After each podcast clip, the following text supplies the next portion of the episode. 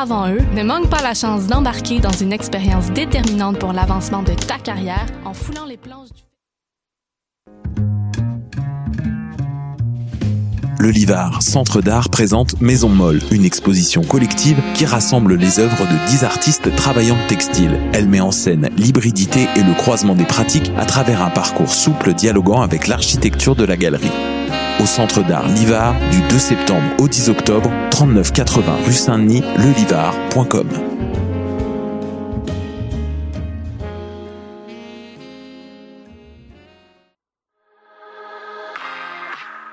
Un rythme effréné, c'est facile de se perdre quand on n'a pas Facebook. Reste à l'écoute, on est de retour pour faire un recap.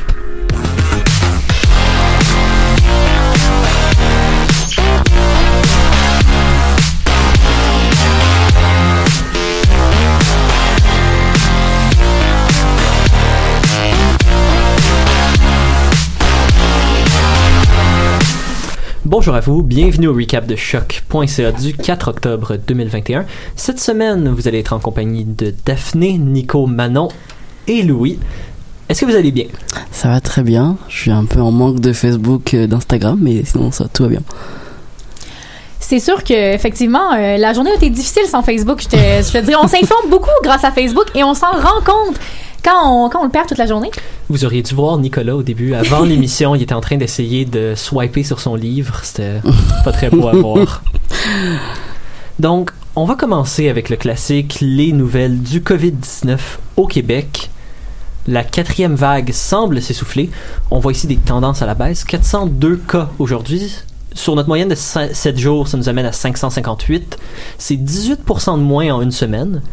Le système de santé, par contre, 290 personnes hospitalisées, dont 88 aux soins intensifs.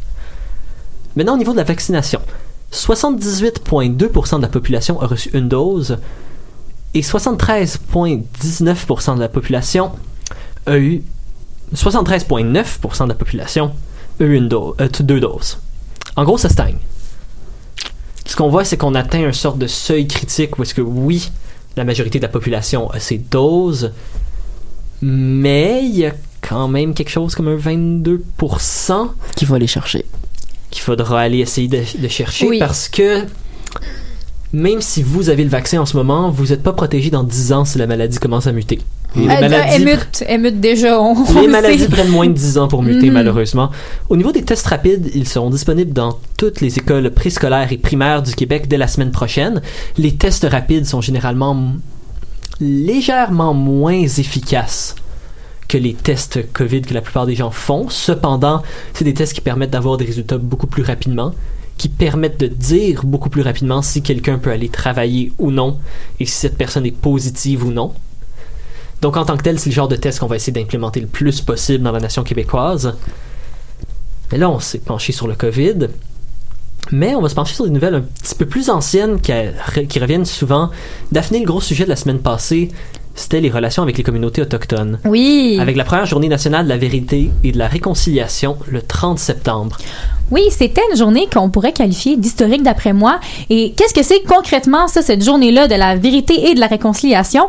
En fait, c'est une journée qui est mise en place, qui a été mise en place par le gouvernement fédéral du Canada pour commémorer les enfants disparus ou survivants des pensionnats autochtones, mais aussi un peu un hommage, un peu un hommage aussi à leur famille et à leur communauté. Donc, Alors. finalement, le gouvernement reconnaît qu'il y a eu une oui. présence d'enfants disparus. Exactement. Les choses qui ont été faites cette journée-là, parce que c'est bien beau mettre une journée, mais il y a quand même des actions concrètes qui ont été faites. Alors, euh, on a par exemple illuminé en, oran- en orange plusieurs bâtiments importants au Canada. Par exemple, la Tour de la Paix sur la colline du Parlement. Il y a aussi une émission bilingue qui a été présentée. euh, au cours des heures de grande écoute, ce qui est déjà très bien de mentionner que c'était au cours des heures de grande écoute. Hein. Euh, donc, euh, à l'occasion de la journée, le programme comprenait, par exemple, une présentation sur l'importance de cette journée-là et des spectacles culturels qui visaient à favoriser la guérison de l'expression des peuples autochtones. Il y a d'autres choses qui ont été faites, je ne vais pas entrer dans tous les détails, mais donc on voit que vraiment c'était une journée reconnue. Et comment ça a commencé tout ça? Parce que je pense que c'est important de revenir sur la genèse de cette journée-là. Alors, en gros, ce qu'il faut savoir, c'est qu'à la base, euh, c'était un projet de loi qui provient d'un appel à l'action de la Commission de vérité et de réconciliation du Canada. Et leur objectif, c'était justement d'implanter un jour férié qui rendait hommage aux, Pre- aux Premières Nations et de réfléchir sur les traitements euh, dramatiques qu'ils ont subis, plus particulièrement dans les pensionnats. Sauf que l'élément déclencheur qui a vraiment contribué à accélérer le- leur demande, parce que ça traînait un peu, là, on, on laissait ça de côté, c'est quand en mai 2021, je sais pas si vous vous souvenez, on a retrouvé les corps de 215 enfants sur la superficie d'un ancien pensionnat autochtone à Kamloops, en Colombie-Britannique. Je crois que la plupart des gens au Canada, S'en souviennent. hein? j'espère, s'en souviennent. J'espère sincèrement, euh, moi aussi, et, et c'est vraiment à partir de ce moment-là que la cause a été prise plus au sérieux. Petit fait historique pour montrer la, la gravité de la situation, là, mais entre la fin des années 1800 et l'année 1996, il y a au moins mi- euh, 150 000 enfants autochtones qui ont vécu les atrocités des pensionnats. Alors, quand je parle d'atrocités, je parle vraiment d'abus physiques, euh, ben, on leur a démoli leur, leur culture, on les a privés de leur culture. Euh, Il y en a beaucoup qui, qui ne s'en sont jamais remis, il y en a qui sont décédés. Et donc, retrouver les corps de ces enfants-là, ça a un peu, je dirais, remis le sujet sur la table. Donc, euh, voilà. Alors, c'est finalement le 3 juin 2021 que le projet de loi C5 a reçu la sanction royale et les mesures impliquées dans le projet ont concrètement démarré le 3 août 2021. Mais rendu là, fallait fixer une date. Alors, si on a choisi le, le 30 septembre, c'est pas par hasard. Est-ce que certains savent un peu pourquoi? Du tout. Euh, je suis là pour vous informer. Un peu d'histoire du Un peu Canada. d'histoire du Canada. C'est rare que je profite euh, pour faire l'histoire, mais je pense que c'est important de le mentionner. Alors, cette journée-là a spécialement été choisie parce que depuis 2013, c'est la journée officielle de commémoration des séquelles des pensionnats autochtones avec la journée du chandail orange. Et là, déjà, peut-être que ça vous parle un peu plus. Donc, pour On résumer... se rapproche un petit peu. hein? On se rapproche un peu. Alors, tous ceux qui ne connaissent pas, pour tous ceux qui connaissent pas l'histoire, petite parenthèse historique encore une fois, cette tradition-là, ça tient son origine de, l'histoire d'une survivante qui s'appelle Phyllis Webstad, qui a été envoyée au pensionnat pour autochtones, justement, à l'âge de 6 ans. Elle avait amené dans sa valise un chandail orange qui avait été offert par sa grand-mère, mais elle n'avait pas, euh, elle n'a pas vraiment pu le mettre parce qu'à son arrivée, on lui a imposé un uniforme. Son chandail lui a été euh, confisqué. Et elle ne l'a plus jamais revu après ce jour-là. Donc maintenant, le chandail orange en question sert comme de, symbole pour représenter la dépossession de la culture des enfants autochtones, bon, qu'ils ont, je dirais, tous subi dans les pensionnats. Alors, fin de la parenthèse historique. Tout ça pour dire que euh, le 30 septembre, c'est maintenant rendu un congé, un congé ben, férié reconnu fédéral. Et là, l'enjeu s'en vient avec les provinces, parce que les provinces avaient le choix de suivre ou non cette décision-là. Donc, ce qui s'est passé, c'est qu'il y en a, euh, il y a certaines provinces ou territoires, comme le- l'île du Prince-Édouard ou les territoires du Nord-Ouest, qui ont décidé de faire du 30 septembre un jour férié. Un jour férié. Par contre, il y en a d'autres, comme l'Ontario ou bien le Québec, euh, qui ont décidé de ne pas suivre le courant. Là, je pense que certains sont plutôt au courant de ça. Mm. Alors, euh, On va parler aussi des justifications. Ah, ben, je- je- Ouais, une journée clairement. j'y fériée, viens, j'y viens, j'y viens, les c'est une justifications. chose, mais Oui, euh, comme tu l'as, oui, comme tu le dis, Louis, les justifications euh, je Sont je douteuses. sont douteuses. Alors, euh, Monsieur Legault avait déjà fait part de sa position euh, à- contre l'adoption de ce nouveau jour le férié en juin, et là a réitéré sa position jeudi dernier en point de presse. Donc, les fameuses justifications. Il a expliqué que d'après lui, on n'a pas besoin d'avoir un congé férié pour cette commémoration-là et que c'est trop com- compliqué. Plus précisément, il a déclaré, et je le cite, avoir un congé férié additionnel, peu importe le sujet, c'est très coûteux, puis je ne pense pas que ce soit nécessaire d'avoir un coût aussi élevé pour faire cette commémoration-là. Alors, je, peux comprendre, hein, euh, ça n'a pas fait la joie de tout le monde d'entendre cette justification-là. considérant le fait qu'on a une journée fériée pour un lapin qui vient chercher des œufs Eh en oui, chocolat. eh, exactement. Un autre de ces arguments, c'était que Je la- comprends qu'il y a un argument chrétien derrière ça, Eh ben, mais Il y a des limites. Il y a des limites. Et un autre de ces arguments, c'était que la province avait besoin de plus de productivité, Ah. qu'on avait du travail à faire quant au nombre d'heures travaillées au Québec. Mais je tiens à préciser qu'on compte actuellement 8 jours fériés au Québec. Et ça, c'est moins qu'en Ontario qui en a 9 ou en Colombie-Britannique qui en a 10 au gouvernement provincial.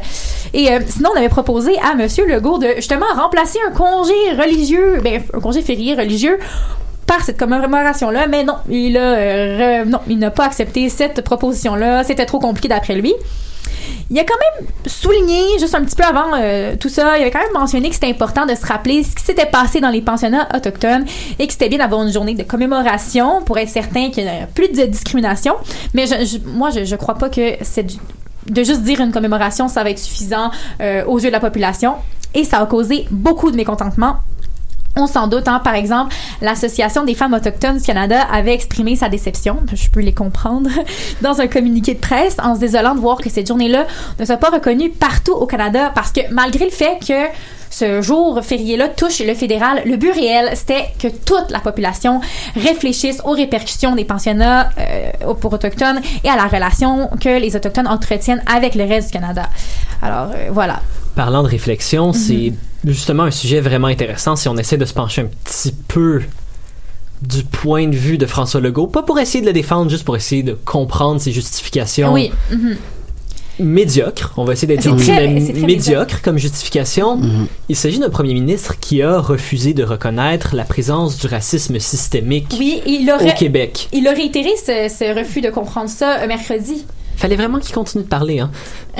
Ben, l'affaire, c'est qu'à un certain point, s'il choisit d'accepter de commémorer une journée pour les relations autochtones, C'est qu'il reconnaît quand même qu'il y a un certain, il y a une certaine, et la présence d'un système qui peut être à certains moments raciste par ses idées, ses lois, donc systémi- systémi- du racisme systémique, systémique. Et le rapport de la commission Oui, vient disait que c'était impossible de nier, avec les enquêtes qui avaient été faites en 2019, je crois, c'était impossible de nier le, euh, le, ra- le racisme systémique. Là, ça a été prouvé, il y a vraiment eu des enquêtes qui ont été faites.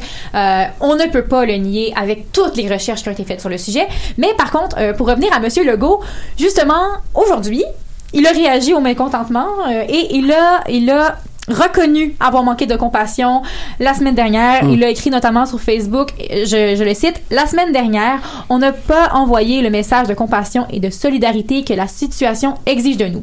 Alors il a reconnu, mais je crois quand même qu'il il a eu le temps de se mettre bien comme il faut, les pieds dans les plats, et ce n'est pas le moment parce que les élections s'en viennent bientôt.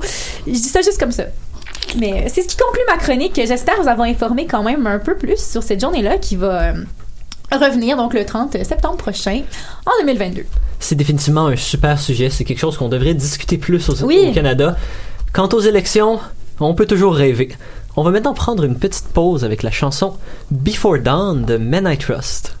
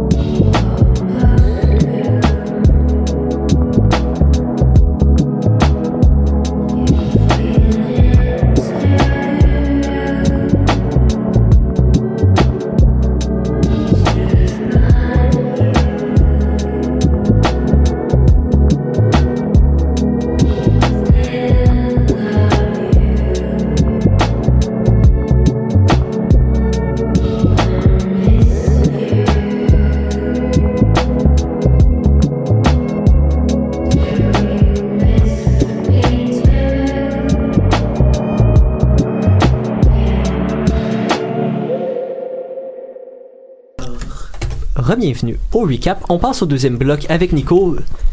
Vite, vite, juste comme ça. Snapchat Nous a quittés, ça y est. vient de nous quitter. Ça semble être un, un moment assez spécial dans le monde de la technologie des réseaux sociaux. Mais avant ça, Nico a suivi pour nous les derniers développements du Brexit. Et à la surprise, je, peux, je vais parler pour les gens dans le studio, à la surprise de personne dans le studio, ça ne se passe pas comme prévu pour les artisans du Brexit. Ça va mal. On a hâte de t'entendre, Nico. On a hâte Ouais. de t'entendre. Aujourd'hui, je vous emmène euh, encore de l'autre côté de l'Atlantique. Et non, je ne vous emmène pas en France, ne vous inquiétez pas. On part au Vous Royaume-Uni. aller en France. hein. Évidemment, franchement, quelle question. Euh, Aujourd'hui, on part au Royaume-Uni où des pénuries touchent plusieurs secteurs euh, comme l'alimentation ou encore l'essence. Alors, tout est parti d'un rapport confidentiel de BP, euh, une compagnie pétrolière britannique, qui a été envoyé au gouvernement, mais qui a fuité fin septembre. Dans ce rapport, on peut lire qu'il y a seulement quelques dizaines de stations-service qui euh, devaient fermer par manque de carburant. Bah, évidemment, ça ne s'est pas passé comme prévu. Je fais déjà deviner qu'est-ce qui s'en vient. Lundi dernier, les représentants du secteur ont voulu rassurer la population en affirmant qu'il y avait plein de carburant dans les raffineries britanniques, mais trop tard. Le mal était déjà fait. Malgré tous ces messages positifs, tout s'est accéléré puisque des dizaines de milliers d'Anglais se sont rués vers les pompes à essence, par crainte de manquer évidemment. On parle euh, alors de- euh, d'achat de panique, comme au début de la Covid-19, euh, dans les pays occidentaux, comme en Ah, mars l'achat 2020. de panique, on s'en souvient. Je pense qu'il de reste encore du papier de toilette. Papier de toilette. je panique. Hey, ça, c'était quelque chose pareil. hein. Même dans les épiceries, il y avait certains trucs, je pense, qui étaient. Mais le papier de toilette, c'était la chose. Mm. Bah, il y a eu, on a eu le même phénomène donc avec les papiers toilettes, euh, les pâtes aussi. Les pâtes, tout le monde ouais, achetait voilà. beaucoup. Euh, Tout ce qui durait longtemps. c'est Mais ça. tu sais, tout ce qu'on voulait avoir. puis quand on sait coup, pas trop ce qui peut se passer. Quand on sait pas trop. Exact. Dimanche dernier, donc le 26 septembre, c'était près de 70% des stations-service qui étaient à sec au Royaume-Uni, d'après la Patrol Retailers Association, qui est donc chargée de distribuer 65% des stations-service britanniques. Toute la semaine dernière, le gouvernement britannique a remis la faute euh, de ces pénuries sur le dos des consommateurs, notamment en raison de ces fameux achats de panique, et niant donc l'impact primaire que pourrait avoir le Brexit dans cette crise. C'est pas la faute du Brexit, bien sûr.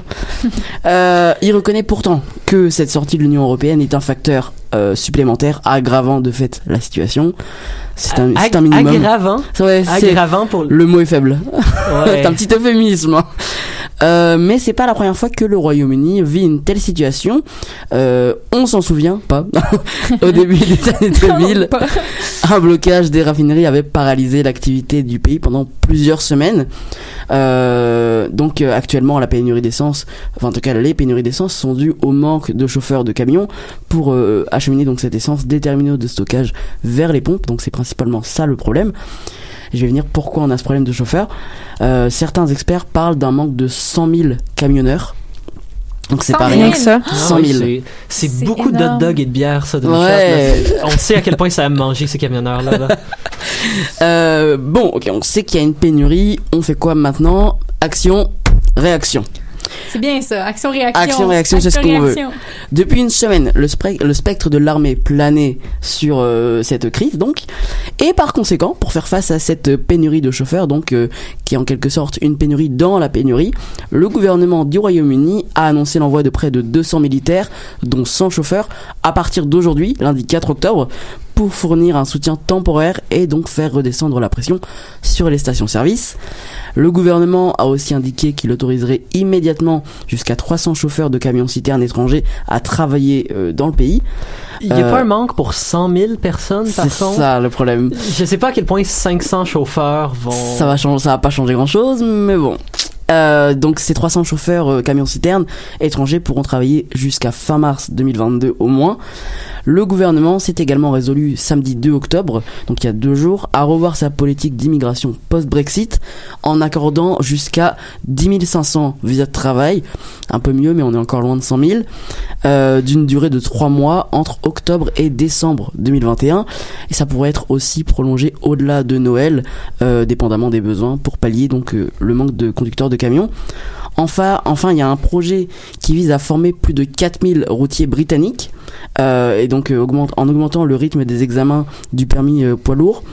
Euh, donc ça, ça devrait être dans les prochaines semaines, mais il faudra encore attendre plusieurs semaines avant que bah, ça prenne effet.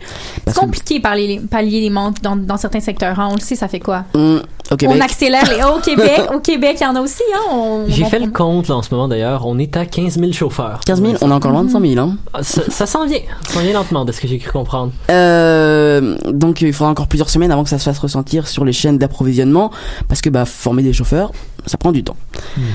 Euh, on voit donc que ces décisions sont prises au plus haut niveau du gouvernement, mais comme tu l'as dit, on est à 15 000 et ça reste encore très loin de 100 000. Voilà, c'est là que ça C'est s'arrête le énorme. compte. C'est là que s'arrête le compte. hein.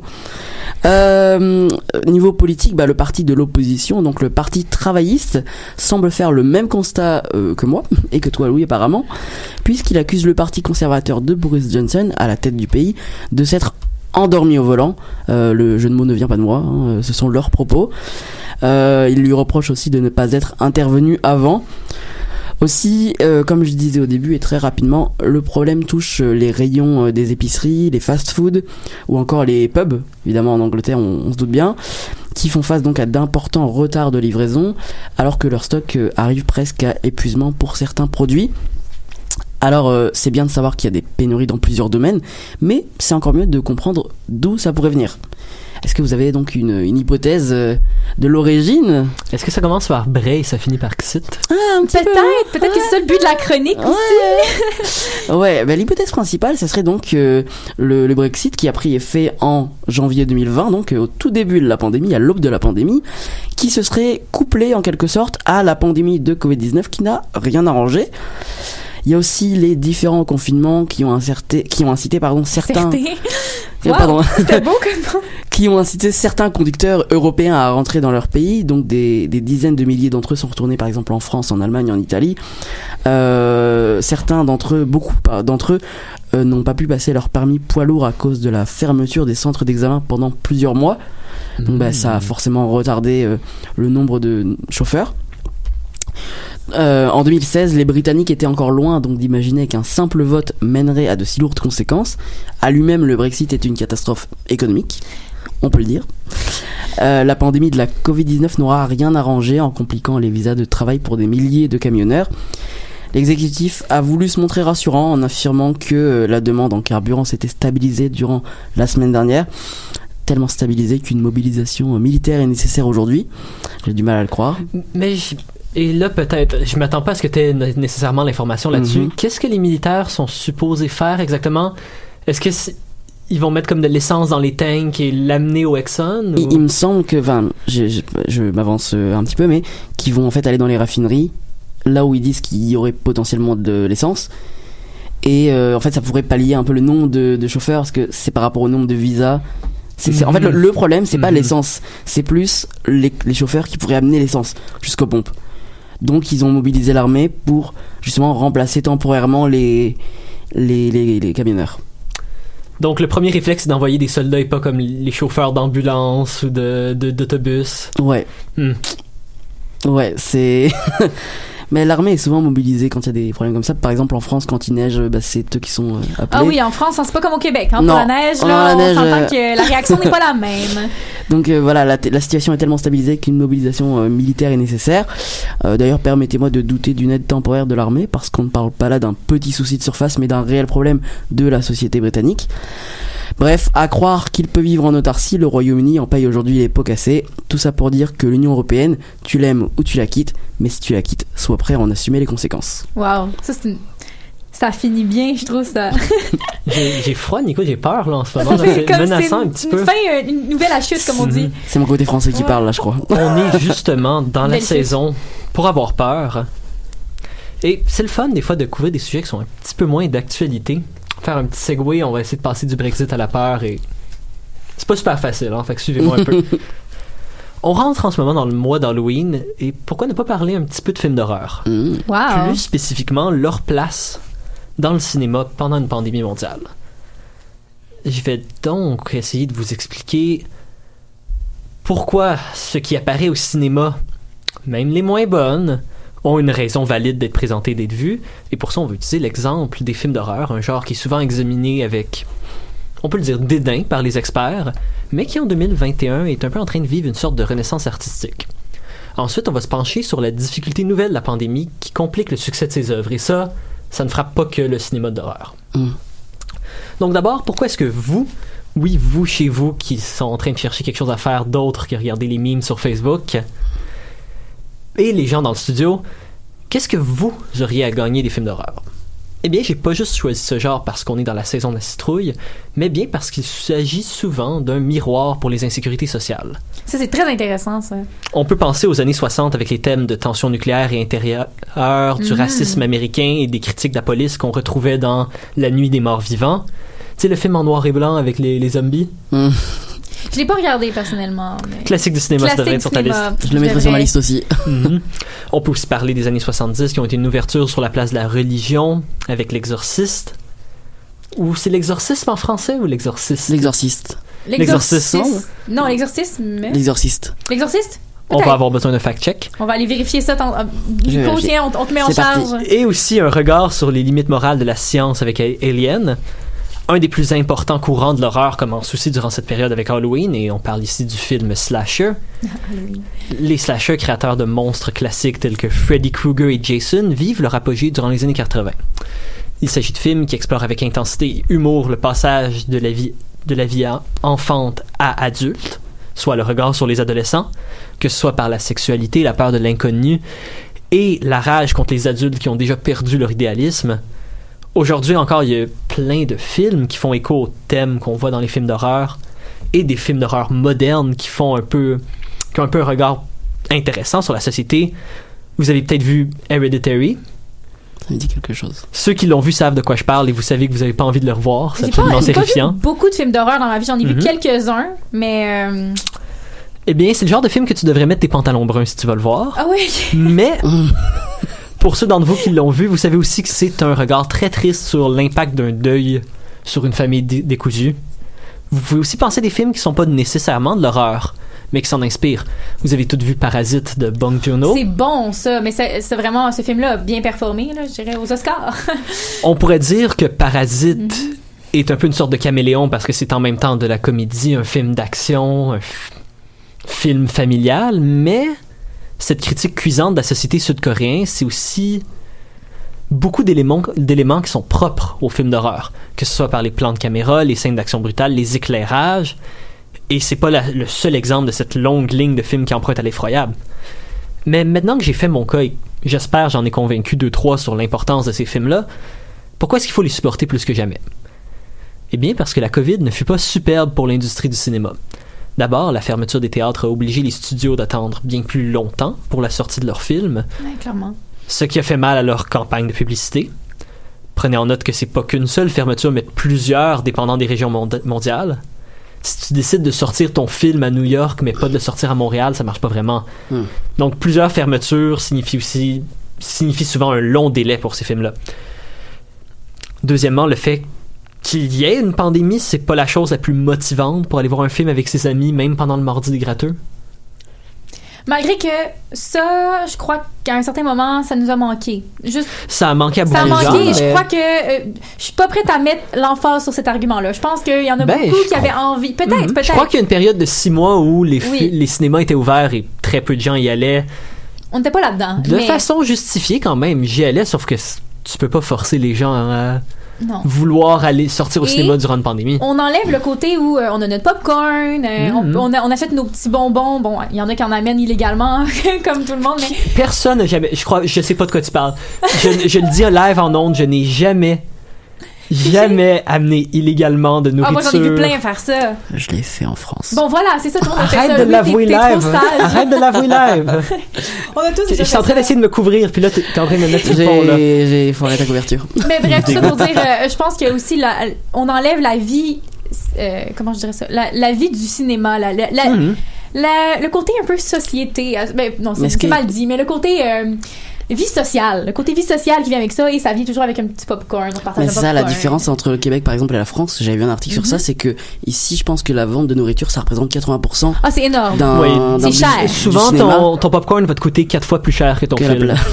Ce qui est pourquoi beaucoup de gens amènent une nourriture illégalement. Mais c'est qu'ici vous pouvez acheter par exemple de la pizza, des frites et tout. En France c'est vraiment juste popcorn, une, un coca. Ben, on- Et- de la pizza, j'ai jamais mangé de pizza en regardant j'ai un déjà mangé une pizza et un frit- Mais c'est frites. vrai qu'on est original ici. On est originaux. Ouais. Et c'est pour ça en France ça représente pas tant que ça donc les gens allaient pour manger. Et revenant à ces mesures de sécurité-là, du mieux que je peux, si la plupart des théâtres sont généralement des endroits sécuritaires au niveau de la COVID, reste que c'est pas des mesures qui ont été populaires pour tous et c'est compréhensible qu'il y a eu une baisse de popularité. Dernièrement, il faut aussi reconnaître l'impact des services de streaming qui sont devenus énormément populaires lors de la pandémie. Ah, ben oui. Beaucoup de films nouvellement sortis au cinéma apparaissent maintenant directement sur les plateformes de streaming à peu près 45 jours après leur entrée en théâtre. On peut dire que Netflix a dû faire des très bons profits. Mhm. Hum. C'est très bon. Ce genre de service-là, c'est très avantageux pour les distributeurs. Mais pour les équipes de production de films, ça signifie que les ventes de billets sont fortement réduites. Et donc, les profits, souvent basés sur la vente de billets, l'est aussi. C'est quand même cool de rire des gros studios qui font moins d'argent, mais il faut penser que cette perte perte-là signifie aussi qu'il y a beaucoup de moins de risques qui va être pris sur des films dans le futur si ces films-là sont pas garantis de faire de l'argent. C'est certain. Le fameux Denis Villeneuve dit lui-même qu'il craignait pour son bébé artistique. Le très très très attendu Dune. J'ai très hâte de voir ce film-là. Très très hâte de le Très, voir. très hâte de voir ce film-là. Avec, euh, ouais, des bons acteurs. Zendaya et Timothée Chalamet. Mhm, parce que celui-ci risque très probablement aussi Oscar Isaac. Je pense que tu pourrais donner un peu de respect à oui, Oscar oui, Isaac. oui, excuse-moi, excuse-moi. Celui, ce film-là risque de passer en streaming très rapidement et donc de perdre énormément de ses profits. On peut aussi penser au cas de Scarlett Johansson, l'actrice de genre une trentaine de films Marvel, qui a poursuivi Disney pour un. C'était bien Disney, si je me souviens bien, pour un prix dans son contrat. Parce que celle-ci s'était fait promettre que son film n'allait pas se faire mettre directement en streaming après sa sortie au théâtre et. Ben, c'est pas ce qui est arrivé. Ce qui fait énormément mal à ses profits à elle en tant qu'act- qu'actrice. Euh, pour rectification, le film est pas en streaming. Faut que tu payes pour pouvoir le voir sur. Disney+, puis il coûte comme 34 ou 35 dollars. Euh, il est passé gratuit en streaming, me semble que c'est genre le 4 ou le 6 octobre, quelque chose comme ça. Je suis pas sûre de ce que j'avance pour la date, Mm. là. Mais euh, depuis sa sortie, euh, si tu veux le regarder sur Disney+, il fallait que tu payes comme une trentaine de dollars. C'est comme le film Moulin quand il est sorti, c'est vraiment cher. Exactement. C'était vraiment très, Ok, ça, cher. ça vaudrait une discussion pour une autre fois, mais comme qui va payer genre 30 pièces pour regarder un film dans son salon, C'est comme un petit peu insultant, des Non, fois, mais en même temps, je peux le comprendre. sans aller... Les films au cinéma sont comme 10 pièces Manon. Ben, tu sais, tu te mets à 4 pour payer 30 dollars, puis Hmm. vous regardez Maman, le film ensemble, en vous achetez du popcorn. au euh, cinéma. Une fille de solution. est-ce que tu l'as pour autant de fois que tu veux le film? Oui, tu Ah, l'achètes, tu Voilà, tu l'achètes. l'achètes, c'est bon. Oui, oui. Ou sinon, tu fais aussi t'attends euh, qu'ils sortent euh, gratuitement euh, en, en streaming. là. 15 sous au moins, c'est mon offre finale. Donc, si vous le sentez, si vous êtes prêt à suivre les mesures, il ne manque pas d'excellents films d'horreur en cinéma, que ce soit le superbe Candyman, version 2021, il y a genre 4 Candyman, fait assurez-vous d'aller voir le nouveau en théâtre, qui fit très bien avec l'angoisse sociétale de tout le monde, de Green Knight, le sort de film d'horreur médiéval Heart House, qui sort bientôt de circulation, le bizarre Malignant du virtuose James Wan, ou même le nouveau Venom, qui... Ah, a- c'est vrai, j'avais oublié ce film. ça a pas l'air très bon, mais c'est de l'horreur et tu sais, mieux vaut supporter vos cinémas locaux que bien dormir. Et sur c'est une belle phrase. Merci. Sur ce, on va partir en pause avec 100 0 de Octoplute.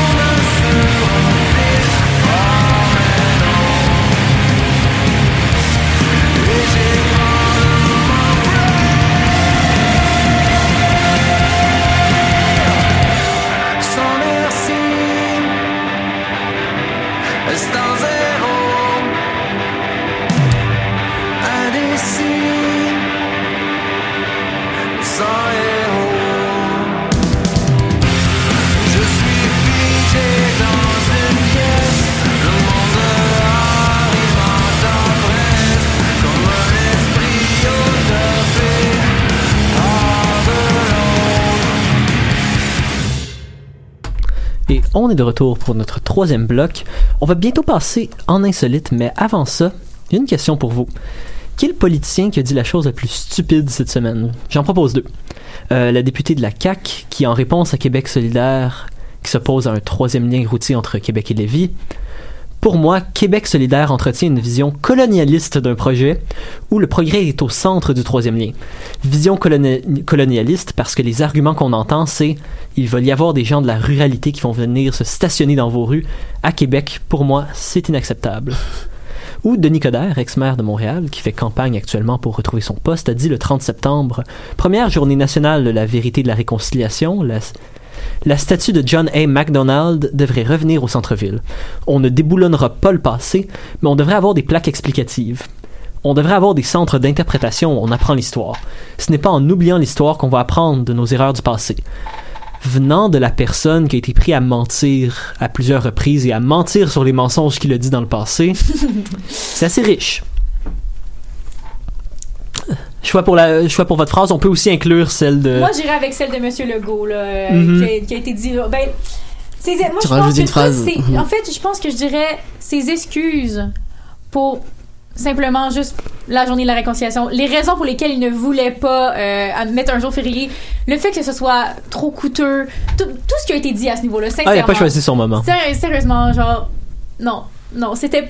C'était pas ben, le moment était mal choisi mais c'était juste des mauvaises justifications. Je pense que je pense que pour moi ça va être euh, un ensemble de phrases qui ont été dites. Bah, pour moi, c'est. Est-ce qu'on entend bien? Oui, pour moi, ça va être bah, la phrase euh, sur le colonialisme de. Je sais plus comment elle s'appelle Euh, député de la CAQ, euh, Marie-Ève, on m'a pas envoyé le nom de famille. Marie-Ève. Bah, ça va être la phrase de Marie-Ève parce que c'est quand même une. Une phrase assez arriérée euh, de voir ça comme euh, Il y en a beaucoup des phrases hein, qui- Marie-Ève Prou. Marie-Ève Roux qui est arriérée. qui est arriérée. Avec une vision assez colonialiste euh, de Québec solidaire. Je, je pense pas que ce soit très bien placé. Moi, je vais définitivement de Nicodère. Et maintenant, assez de niaisage, on va passer au vrai niaisage, les nouvelles insolites de la semaine. Pour, avec pour vaincre le niaisage, plus de niaisage. Mhm. Ouais, mais je vous avoue que quelques heures avant l'émission, là, je me suis demandé si j'allais euh, faire une chronique ou non, tellement les nouvelles étaient mauvaises. J'ai même essayé de vous texter, mais euh, voilà, hein, euh, vous n'avez jamais reçu le message. On le recevra un Vive jour les dans trois problèmes jours. de. Facebook. Ouais, c'est ça. Mais finalement, j'ai quand même trouvé une alternative. Euh, je vous l'annonce ou je vous le rappelle aujourd'hui, c'est la journée mondiale des animaux De la peine de Facebook. aussi. Euh, ne peut pas oublier la, la- ne peut pas oublier la journée des animaux. Voilà. Mhm. Je me Absolument suis demandé impossible. pourquoi ne pas faire une chronique dédiée aux animaux. Je Oh. sais que je sors un petit peu du concept de la mission, mais je me suis dit que euh, je pouvais pas passer à côté d'une opportunité pareille. D'une Oui. occasion pareille, pardon. Opportunité, c'est un anglicisme. Ah, ouais. Les cours de correction à l'UCAM, ça paye. Ah, Ouais, hein. effectivement, effectivement, je m'en rends compte en ce moment qui est dans ce cours, euh, moi qui est dans ce cours en ce moment. Bref, Manon, je te laisse. euh, Je pense que on a encore énormément de choses euh, à apprendre sur les animaux, puis les chroniques que je vais vous, ben, les petites nouvelles insolites du moins que je vais vous vous donner aujourd'hui euh, vont vous le prouver. Euh, vous le savez tous, les humains sont pour la plupart droitiers, euh, d'autres sont gauchers, bien que certains soient quand même ambidextres. Et ambidextre. c'est pareil pour ambidextre, oui, Ambidextre? ambidextre, oui, Il y a un R, oui. oui. Ok, continuons. Cours de français aujourd'hui. C'est là que t'aimerais ça avoir un peu le montage dans l'émission parce que c'est un des moments que Daphné aimerait couper. Eh ben, je vous apprends que c'est pareil pour les animaux et c'est pareil pour tous les animaux, pas seulement ceux avec des pattes. Mmh. Vous allez me dire, mais euh, Les les serpents. euh, ils n'ont pas de pattes. Ouais, comment euh, ça marche pour les pieuvres qui ont comme C'est. Mmh. pattes? Eh ben, euh, pour les serpents, du moins, pour savoir s'ils sont droitiers ou gauchers, en fait, il suffit de voir de quel côté est-ce qu'ils s'enroulent. Ah. Voilà. Pour les oiseaux qui, eux, ont des ailes, euh, en fait, c'est de quel côté est-ce qu'ils vont éviter un obstacle. Donc, c'est honnêtement, je trouve ça super intéressant. Je suis Ouais, comme, ok, wow. Et euh, pour les chats, les chiens, c'est simplement en regardant quelles pattes ils utilisent en premier pour marcher ou pour jouer, pour attraper une croquette ou peu importe. Oh. Pour les animaux qui sont ambidextres, ça dépend vraiment en fait des tâches à effectuer. Ils vont choisir leur côté en fonction de la tâche à effectuer. Comme quoi, on est vraiment très similaires à eux. Comme je le mentionnais un petit peu plus tôt, je vous ai déjà parlé de beaucoup d'animaux. On se rappelle d'Eliott le coq et de Sally le border collie. ce coq Mhm. en procès qui avait été en procès pour euh, faire trop de bruit. Ouais, c'est ça. Ah. Euh, Aujourd'hui, je vous parle de Hans le cheval. Ou Hans? plutôt, Hans le malin, comme ce qu'on l'a, comme ce qu'on On va l'appelait. pouvoir ouvrir euh, une ferme bientôt, Rika. On passe proche. La dernière fois que j'avais lu Ferme animale, c'était très différent de ça, hein, vraiment. Ouais. Euh, Il y a beaucoup de légendes autour des chevaux et Hans vient un petit peu démystifier tout ça parce que Daph, tu le sais mieux que personne ici, les chevaux et euh, d'ailleurs je petit fun fact, je viens de voir que j'avais écrit cheveux dans mon truc. Mm. en tout cas, euh, les chevaux et les humains euh, entretiennent un lien très très fort, tout comme Oui. le chien et le chat. Plus qu'avec le chien et le chat, moi, je trouve. Plus qu'avec le chien et le chat, je trouve aussi. Hans en est vraiment la preuve. Il a vécu au 20e siècle et sa particularité à lui, c'est qu'il était capable de résoudre des additions et des, soustractions. Lorsque son propriétaire, euh, c'est un Allemand, donc on m'excuse de mon petit accent allemand, euh, William von Hunsten, lui demandait de résoudre 2 plus 4, ben Hans tapait 6 fois du sabot sur le sol. Impressionnant. On s'entend que ça a beaucoup fait réagir et des études ont été menées. Et en fait, euh, on savait aucunement comment Hans l'arrivait pour résoudre ces, ces, il faisait pour résoudre ces, ces, ces additions-là. Voyons, ces calculs-là. Et en fait, on ouais. s'est rendu compte qu'il résoudait pas du tout les soustractions. Il arrivait simplement à lire en l'humain qui posait le calcul. Hmm. Attends, le, il y avait- le cheval avait des pouvoirs psychiques ou j'ai mal compris? Euh, ben, en fait, c'est un, un étudiant en psychologie, Oscar. euh, je me vous passerai son nom de famille. Je suis incapable de le prononcer. Ça s'écrit P-F-U-N-G-S-T. Voilà. Ouais, non, on n'essaiera pas nous autres non plus, je pense. Donc c'est ça. Donc euh, Oscar, qui lui était étudiant en psychologie, qui s'est rendu compte que euh, lorsque l'humain ne savait lui-même pas la réponse ou qui ne se trouvait pas dans le champ de vision du cheval, ben Hans était incapable de dire c'était quoi le résultat. Et en fait, c'est en interprétant et en lisant tous les gestes intentionnels et non intentionnels de l'humain que Hans arrivait à résoudre le calcul. Ça, c'est C'est vraiment beaucoup intéressant. plus complexe que d'apprendre 2 plus 4 ans aussi. Je trouve ça- c'est vraiment compliqué ouais, la ouais, vie. ouais. Non, non, je trouve ça vraiment euh, incroyable. C'est Je- fascinant. Ouais. C'est fascinant. C'est vraiment une des nouvelles les plus, je pense, fascinantes que tu nous as amenées, Manon. On a vu toutes sortes de trucs, la fille dans le train, euh, les, le coq, bon. Mais ça, c'est Mais la là, plus c'est vraiment un haut niveau. euh, Ah, ben, wow. Euh, pour la nouvelle, la prochaine nouvelle, on va parler d'un de mes animaux préférés. Et Le non, chat. ce n'est pas le chat. Ah. Le cochon. non plus, le loup. Ah. C'est beau, des loups. ouais. Je m'excuse de vous apprendre que non, le chat euh, n'est pas mon animal préféré. Ça aussi, ça pourrait faire partie d'une nouvelle insolite. Non, non. Je suis déçu aujourd'hui. Il y a plus Facebook et j'apprends que maintenant on n'aime pas les chats. Ouais. Non, Manon aime les chats, c'est son favori, mais En elle aime cas- les chats. Revenons-en à nos moutons. Euh, le loup est clairement un animal qui intrigue encore énormément parce qu'on a beaucoup, beaucoup de choses à apprendre et il y a beaucoup de choses encore inconnues à son sujet. Euh, Christina Hansen-Witt et son équipe se sont rendus compte que les loups étaient capables de jouer de la même manière que les chiens. C'est-à-dire que euh, les scientifiques ont fait un test avec des louveteaux et lorsqu'on leur lançait une balle, les louveteaux la ramenaient. Donc c'est vraiment le même jeu Mhm. le même type de jeu et le même esprit, la même réception qu'un chien. Je pense que cette découverte euh, qui a été faite il y a un peu plus d'un an prouve encore que on a beaucoup de choses à Mhm. apprendre sur le loup. Je pense que je suis pas objective, mais le loup est un animal très très surprenant. Est-ce que vous saviez que le lion vivait en Europe il y a 700 000 ans? Oui, j'avais vu des choses là-dessus par contre. Ah non, moi, tu me l'apprends. Ça, oui. ouais, vas-y. Ben écoute, on appelait ça le lion des cavernes et en fait, il s'agissait d'un prédateur très très efficace et il, il chassait de très grandes proies. Le lion moderne, donc le lion d'aujourd'hui, lui est apparu lors de la dernière période glaciaire et les deux espèces ont coexisté, puis le lion des cavernes s'est éteint il y a à peu près 10 000 ans. Ah, je sais pas, hein, je, je traite souvent mon, euh, mon coloc de lion des cavernes, alors. qui sait? Il y en a peut-être un à Saint-Henri. Peut-être que c'est le dernier survivant de l'espèce. ouais, ben le lion moderne, en fait, c'est la seule espèce qui est restée en Europe avant de disparaître assez rapidement. Euh, il a commencé à disparaître de l'Espagne, puis après ça du sud de la France et de l'Italie. Et euh, le lion euh, en Europe s'est finalement éteint il y a 2000 ans. La raison reste encore obscure. On s'entend que l'être humain euh, n'est pas euh, n'y est pas pour rien. Hein? Je, je dis ça, je, Je dis rien. à l'occasion donc de la journée mondiale euh, des animaux, des prêtres à Chypre ont béni des animaux de compagnie. Oula. Ouais, vous vous m'avez bien euh, entendu. Ils, y a- ils ont été euh, donc à l'église euh, pour bénir leurs animaux de compagnie. J'imagine bien quand même avoir un chat se faire une croix sur la tête quand même. Ça doit brûler. Les, les chats reçoivent pas bien la christianité. en tout cas, Pour rappel, euh, la Journée mondiale des animaux a été instaurée en 1931 afin de lutter contre la souffrance et la maltraitance animale. Puis là, je vais sortir un petit peu de mon rôle de, journaliste, mais on est à la radio, donc c'est correct. Euh, pensez à prendre soin des animaux et de la nature, s'il vous plaît. Avec la pandémie, le taux d'ad- d'adoption a énormément augmenté.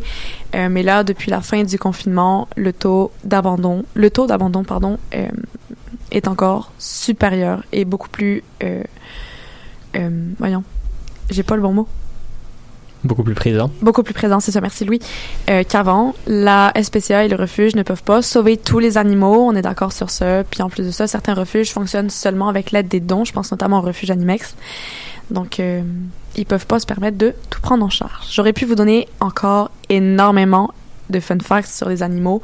J'ai genre une liste de 30 faits insolites, mais je pense que euh, ça m'aurait pris l'émission au complet. Donc, je vais m'arrêter là. Et on va maintenant passer aux nouvelles rafales. On a fait ça un peu différent, mais on va passer au Oui. sérieux. Et ça, c'est pour permettre la discussion après. Ah oui, Daphné, c'est toi qui avais préparé un petit mil- millimélo de nouvelles sérieuses. oui, un petit mélo qui va prendre une forme différente aujourd'hui, mais euh, on va faire un retour sur la culture. En fait, euh, Louis, tantôt, t'as fait une chronique culturelle. Mhm. Je t'accompagne euh, en me disant que, ben, voilà, on, je vous annonce aujourd'hui que le film Les oiseaux ivres, euh, qui suit le parcours d'un travailleur saisonnier, va représenter le Canada aux Oscars dans la catégorie du meilleur film international. Alors, euh, un film québécois, hein, c'est c'est ça qui est assez, c'est une bonne nouvelle. Film québécois de euh, Ivan. Je vais vraiment, je pense que moi non plus, je prononcerai pas son nom de famille, euh, qui s'écrit G-R-B-O-V-I-E. Donc, euh, c'est le début du mot là, qui est plus compliqué à prononcer.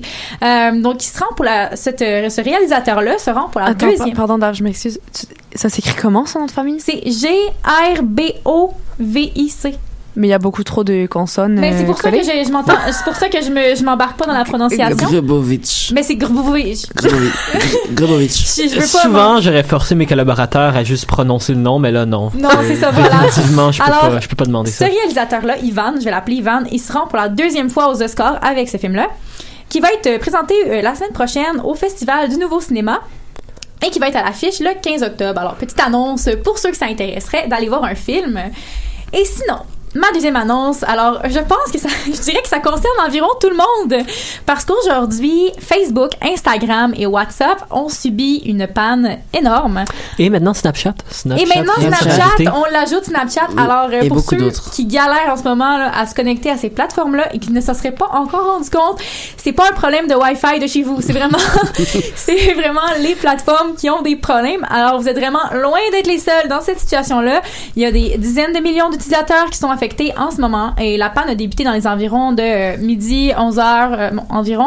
Mais bon, le porte-parole de Facebook a tweeté aujourd'hui, donc Andy Stone. Le porte-parole de Facebook est des- tweeté. Un des, oui, Oui, oui, oui, tu mais as bien, tu as bien entendu. compris, un des porte-parole de Facebook Ah, deux doivent sur un post Facebook. C'est le seul réseau social qui doit encore mais fonctionner, il là. fonctionne, il fonctionne. Ah, Jusqu'à maintenant, Il y a eu des fonctionne. difficultés aussi sur Twitter. euh, Oh, mais je viens de recevoir un message de Messenger. Donc, Oh. je crois Ah! que oui. Oui, Facebook, euh, Instagram refonctionnent. Oh, moi aussi. fonctionne. Alors, je re- reçois des messages. Mais bon, euh, pour revenir sur ce que monsieur euh, Andy Stone disait, bon, ils travaillaient pour un retour à la normale le plus rapidement possible et présentaient leurs excuses pour le désagrément. Mais là, visiblement, euh, ils WhatsApp ont est de réussi. Sur le Pour- désagrément. Et c'est juste le monde de- entier qui peut plus parler, là. Ouais. C'est plus que des agréments. euh, donc, j'aimerais savoir déjà les impacts que ça a eu dans votre vie aujourd'hui de perdre Ben, préparer l'émission par Google Mail, c'est un Mm. peu plus tough que par Facebook. Faisable. Mhm. Déplaisant. c'est ça change euh, vraiment la donne juste le fait qu'on reçoive autant de nouvelles par Facebook on lit il y en a beaucoup qui s'informent Mhm. avec les médias Oui. avec les médias sociaux Oui. que ce soit Instagram Facebook bon Twitter heureusement on l'avait encore celui-là hein, parce que Ouais. c'est très utilisé par les journalistes particulièrement mais euh, c'était une journée euh, difficile on a tellement le réflexe d'aller chercher notre téléphone de regarder de regarder Facebook pardon et on n'avait pas accès c'était Mais c'est surtout que c'est l'un des réseaux sociaux les plus utilisés au monde oui. pour Mhm. communiquer. Comme là, moi, je me suis rendu compte, je suis comme, ouais, je peux pas appeler personne. Comme, j'ai le numéro de personne dans l'équipe. Si jamais je meurs, qu'est-ce que je fais? Je peux pas les prévenir. De toute façon, je serais mort, je pourrais pas vous prévenir anyway, mais, euh, On pourrait pas le voir sur Facebook non plus. Mais là, ça amène aussi la question qu'est-ce qui s'est passé? J'ai, il y a eu beaucoup de nouvelles de tous les bars qui sortent. C'est très dur de vraiment avoir une réponse claire. Il y a des gens qui parlent de sabotage. Mm. Surtout qu'il y a beaucoup de nouvelles qui étaient sorties des euh, lanceurs d'alerte qui avaient parlé du fait que les, les systèmes de sécurité de Facebook n'étaient pas acceptables et n'étaient pas assez assez bons. Est-ce que ça joue là-dedans? Pour l'instant, on peut vraiment rien dire là-dessus. Euh, c'est, je crois, une des plus grosses pannes de Facebook qu'on a jamais vues. Mais récemment, il y en a beaucoup quand même des pannes, quasiment, Mais quasiment toutes gros, les là. semaines. Mais là, c'est gros, ça a touché. Là, tu parlais de Facebook, Twitter, euh, Ouais. euh, Snapchat, aussi, Instagram, ouais. WhatsApp. Il y a aussi Bank of America, Tinder, Gmail, euh, qui ont été touchés. Ah, ça, ça devait être pour ça que j'avais pas de match. Hein. Ben c'est, oui. c'est clairement à cause de ça. Ah non, mais c'est c'est vraiment, on voit à quel point les réseaux sociaux prennent une place importante dans nos vies quand un événement comme ça Mhm. arrive. Et là, on est privé de notre manière de communiquer. Et surtout, à quel point tout est basé sur ça. Même nos cours, par exemple, nos, nos enseignants vont mettre des choses sur Facebook euh, Mhm. régulièrement dans mon cours de, de presse quotidienne, par exemple, où là, on, on reçoit nos assignations par Facebook le, le soir ou sinon dans, dans plein de cours, en fait. On, on communique par Facebook avec nos enseignants, imaginez-vous. Alors, c'est notre plateforme pour l'école. Le problème aussi, c'est que Facebook a racheté, si je me trompe pas, Instagram, WhatsApp. Ouais, ouais, ouais. Oui, Euh, tout communique, tout communique. Donc, euh, une fois que Facebook Oui. plante, tout plante en fait. c'est relié, c'est ça, exactement. Les liens entre les, entre les différents euh, réseaux sociaux viennent créer des, des problèmes. Euh, oui, c'est pratique quand euh, tu veux, euh, par exemple, trouver des nouveaux contacts et là, ça relie tous tes contacts quand tu te crées un compte Instagram ou un compte Mm. Facebook. Mais ça a beaucoup d'inconvénients. Dès que ça tombe en panne, quoi. Dès que ça tombe en panne. Et là, on l'a vu aujourd'hui, donc vraiment une, une journée euh, pauvre. Définitivement, un message à passer, je sais pas exactement c'est lequel, mais sur l'impact de la mondialisation. Hmm. Je suis pas sûr c'est quoi le message, je suis pas sûr c'est quoi la leçon, je ne crois pas qu'on va apprendre quelque chose. Mais il est quelque part. Mais Il y a quelque part. Quelque part là-dedans, il y a une leçon à tirer de tout ça. là, on se rend compte qu'Internet, une fois qu'il y a un petit truc qui commence à plus aller, ça peut vraiment changer notre Tout est quotidien en fait. C'est Tout ça. est relié. Ouais. Là, on, on voit que c'est juste, juste entre guillemets, les réseaux sociaux. Euh, mais si c'est tout Internet qui était amené à Ouais. planter, Imagine c'était comme tout le réseau complet, genre 4G, tout ça, que plus personne. Bon là, on parle vraiment genre dans un truc post-apocalyptique là, mais imagine on peut plus du tout utiliser nos cellulaires, genre. Ce serait difficile, honnêtement. Ce serait. Je Comme même pas à quel point, impacts. à quel point l'homme s'est habitué à voir ça, puis à quel point on pourrait pas genre retourner à un ère où est-ce que le Non, monde s'envoyait des Mhm. lettres. ben notre vie est réglée Comme, comme on connaît même pas les adresses ça. du monde. C'est ça. Non. On, est- pourrait même pas s'écrire, genre. Non, on pourrait pas s'écrire. C'est en fait, c'est la brutalité de l'action qui a montré Ouais, à quel point ouais. on n'a pas eu le temps de, de s'adapter. C'est comme quand la pandémie euh, est survenue. Ça a été là. Fallait agir maintenant. Là, tantôt, effectivement, ça m'est arrivé de vouloir écrire à des personnes, dire des trucs, puis j'étais comme, oh, j'ai pas leur. Oh, Effectivement, j'ai pas le réflexe J'ai pas leur numéro. Et de réaliser, ah oui, non. Non, et là, euh, tout le monde m'envoyait des messages euh, par Twitter. Euh, je me suis fait écrire par Twitter aujourd'hui. Je me suis fait écrire. Alors que personne ne m'écrit jamais par Twitter. Là, on m'écrit par Facebook. Mais même là, il y a euh, 10 Ouais. minutes, je voulais envoyer un messenger. Et ben non. Ben non, mais il y a trop, 10 de, trop réflexes. Tu peux revenir à Messenger. C'est bon. euh, C'est bon, tout est beau. Il y, a, une heure, je voulais envoyer un messenger. Et on a trop le réflexe de- d'écrire Oui. par ça et de se dire, ah oui, C'est non, c'est vrai. clair. C'est clair. fou parce que tout le temps qu'on a perdu à essayer de faire fonctionner Facebook, c'est tout du temps qu'on aurait pu mettre sur quelque chose de plus productif. Très Et parlant d'apprendre notre leçon, je doute qu'on va l'apprendre là-dessus. Euh, J'aurais pensé à vouloir finir l'émission en disant aux gens d'aller s'ouvrir un livre ou d'en profiter, mais honnêtement, euh, tout le monde sait que je vais regarder mes messages dès que je sors de l'émission. Ouais. Tout le monde va faire de même. Mhm. Et donc, sur ce, on va se laisser. Ça a été une super émission. Et on, se retrouve même heure, même poste au recap de choc.ca. Passez une excellente semaine.